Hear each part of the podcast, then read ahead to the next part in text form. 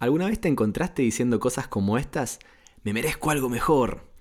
O tal vez, no estudié para esto, para este trabajo. O no aguanto más este clima laboral. Dame unos minutos y hablemos sobre este tema que sé que te va a interesar.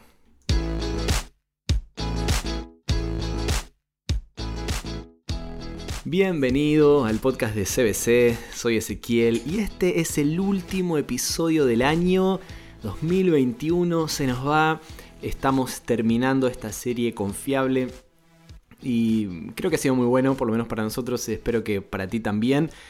Hoy vamos a terminar hablando de este tema que te introduje. Vamos a hablar del clima laboral, del trabajo, del lugar donde estás, o tal vez tus estudios, o lo que hoy te ha tocado vivir, no necesariamente trabajo. A veces nos quejamos demasiado, estamos disgustados. Inclusive puede ser que estés en el trabajo que siempre soñaste, pero ya no aguantes más, no, no quieras estar ahí, algo pasó, te desanimaste.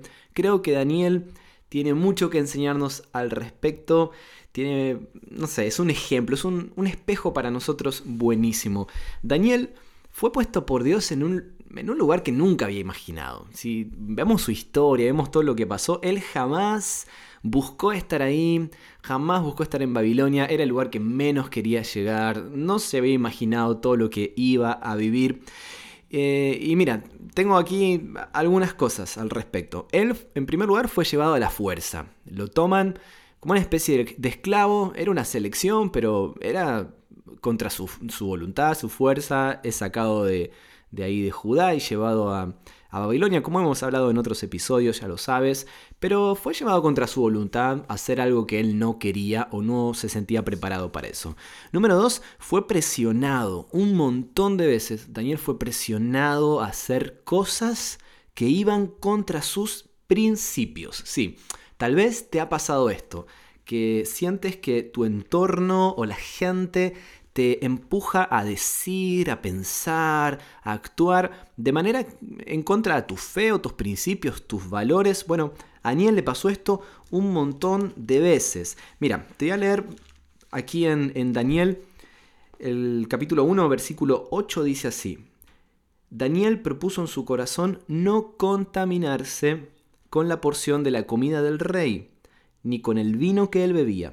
Pidió por tanto al jefe de los eunucos que no se le obligase a contaminarse. Así que eh, él estaba obligado a comer algo que iba en contra de sus principios, porque esa comida estaba dedicada a dioses, a ídolos, a cosas que él no quería realmente involucrarse. Y la verdad que fue muy presionado, pero él se mantuvo, ¿no? Número 3. Fue acusado Daniel, y junto con Daniel también metemos dentro del, mismo, del mismo ámbito a sus amigos, a Sadrach, a Mesach y a Abednego. Fue acusado injustamente eh, ante el jefe un montón de veces. Mira, el capítulo 3, versículo 8 dice así. Por esto en aquel tiempo algunos varones caldeos o babilonios vinieron y acusaron, esto tal vez te suena familiar, maliciosamente. ¿Te han acusado alguna vez maliciosamente? ¿Te han hecho la vida imposible? ¿Han hablado mal de ti injustamente o, levantado mentiras o cosas como para hacerte caer o, dejarte mal parado? Bueno, a Daniel y a sus amigos les pasó muchas veces. Mira que al versículo 12 dice, hay unos varones judíos, los cuales pusiste sobre los negocios de la provincia de Babilonia, como tus empleados. Sadrach, Mesach y Abednego, estos varones, su rey, no te han respetado. Era mentira lo que ellos estaban haciendo, estaban tramando. Pero bueno, ahí cayeron Daniel, y sus amigos injustamente. A Daniel después también le pasa, esto era recién con los amigos, pero en capítulo 6 dice el versículo 13, entonces respondieron y dijeron delante del rey, este era ya otro rey, pero ahí Daniel continuaba, Daniel, que es de los hijos de los cautivos de Judá, no te respeta a ti, oh rey, ni acata el edicto que confirmaste, sino que tres veces al día hace su petición se había prohibido que oraran o buscaran otros dioses y ahí estaban, ¿no? Buscando algo para acusar, para, eh, no sé, dejar mal parado a, Daniel y, a los demás. Número 4, sufrió injustamente. Claro, esto le trajo consecuencias, el foso de los leones, el horno de fuego, con historias conocidas, pero imagínate por mantenerte en una posición que, que tú sabes que está bien, o sea, no estás haciendo nada malo, al contrario, em, tienes consecuencias negativas. Algo interesante de Daniel es que él vivió como una especie de cambio de jefaturas. Primero comenzó con Nabucodonosor, después estuvo con su hijo, después está ahí con, con el rey Darío, llega hasta el rey Ciro, están un montón de, cambios, de, de jefaturas, tuvo que vivir con jefes egocéntricos, narcisistas, autoritarios, lo peor que le podía pasar, pero ahí estaba Daniel, ¿no? Y sabes qué, él, y esto es lo que te quiero destacar, él permaneció, él permaneció, creo que permaneció no por sí mismo, no porque fuera súper capaz y, pudo prevalecer ante todos los problemas, sino que ante cada cosa él fue promovido, era levantado, era honrado por Dios, Dios estaba detrás de él, Dios apoyaba sus buenas decisiones y aunque todo su entorno, todo su contexto era tóxico, era para desanimarse, ahí estaba, él permaneció. Mira, después de muchos años de que ya Daniel está ahí en Babilonia y se levanta un nuevo rey, que es el rey Darío, Dice en el capítulo 6 eh, perdón, que Daniel es mantenido dentro de este nuevo gobierno. Y dice aquí, y sobre ellos tres gobernantes de los cuales Daniel era uno. O sea, Daniel fue puesto dentro de los tres gobernantes principales, a quienes estos sátrapas diesen cuenta para que el rey no fuese perjudicado. O sea, Daniel estaba como cuidándole las espaldas al rey. Y mira cómo dice el 3. Pero Daniel mismo era superior a estos sátrapas y gobernadores porque había en él un espíritu superior y el rey pensó en ponerlo sobre todo el reino. Esto es increíble. Hay acusaciones, hay un ambiente horrible, hay mil problemas, hay foso de leones, hay eh, hornos de fuego. Las cosas no eran tan buenas para ellos, pero Dios ahí honrándolo. ¿Cuál es la lección de, este episodio y, y de la vida de Daniel? Dios te va a poner donde Él quiera. Dios te va a poner donde Él quiera. Y si tú le honras, Él va a honrarte también. Dios te va a poner en el lugar que quiera, de la forma que quiera. Él sabe cómo llevarte hasta el mejor lugar para tu vida. Y si tú lo honras, Él también lo va a hacer contigo.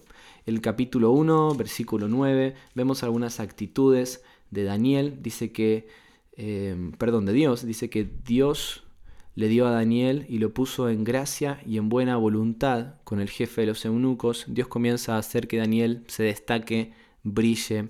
Versículo 15 dice, al cabo de diez días pareció el rostro de ellos, o sea, de Daniel y sus amigos, mejor y más robusto que el de los otros muchachos que comían la porción de la comida del rey.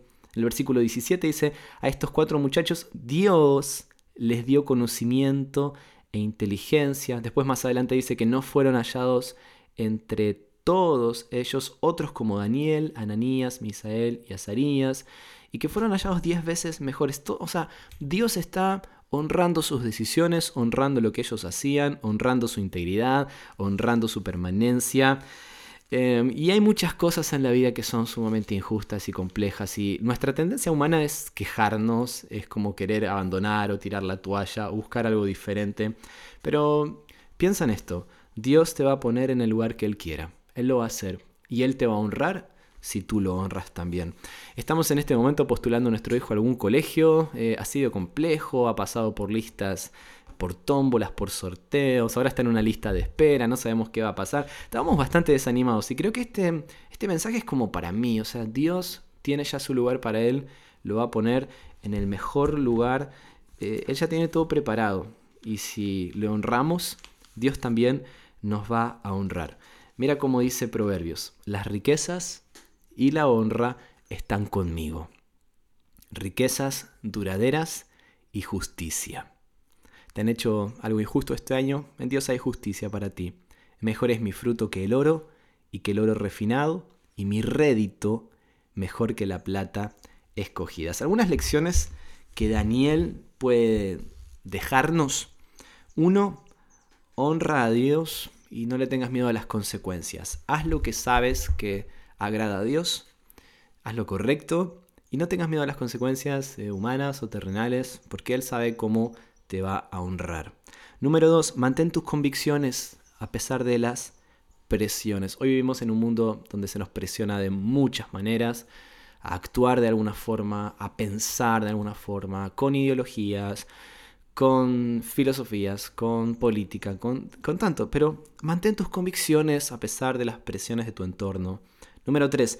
No critiques el lugar ni la situación donde estás. No lo critiques. Haz otra cosa y sigue el ejemplo de Daniel. Dobla tus rodillas en oración. No critiques, no te desanimes. Eh, esa situación que hoy estás viviendo quizás no es tan fácil, pero tienes eh, algo bueno para hacer. Dobla tus rodillas. Él lo hacía tres veces al día, era como una práctica muy religiosa que él lo hacía, siempre estaba ahí delante de Dios. Dobla tus rodillas, anda en oración. Él sabe cómo ayudarte. Número cuatro, esfuérzate por ser cada vez mejor, cada vez más sabio, cada vez más comprometido con el lugar donde estás. O sea, da lo mejor de ti. No, no es como que, bueno, Dios me va a poner donde sea, así que yo simplemente voy a ser un holgazán, voy a, eh, voy a esperar nada más. No, da lo mejor, da tu mejor esfuerzo. Imagínate lo que habrá sido para Daniel servir a Nabucodonosor, servir a, Darío, reyes que para ellos eran totalmente paganos, totalmente injustos. Estaba, eh, Nabucodonosor terminó estando loco, pero él siempre dio lo mejor, él se esforzó y creo que Dios lo honró también por eso, dio un muy buen ejemplo. Daniel tenía un ejemplo intachable, o sea, en lo que trataron de acusarlo no sirvió para nada. Número 5, no te irrites, no te desanimes por las injusticias Confía en lo que Dios hará. Hay muchas injusticias que nos toca vivir en la vida. Hay muchas cosas que no debieran pasarnos. No debieran pasarle a nadie.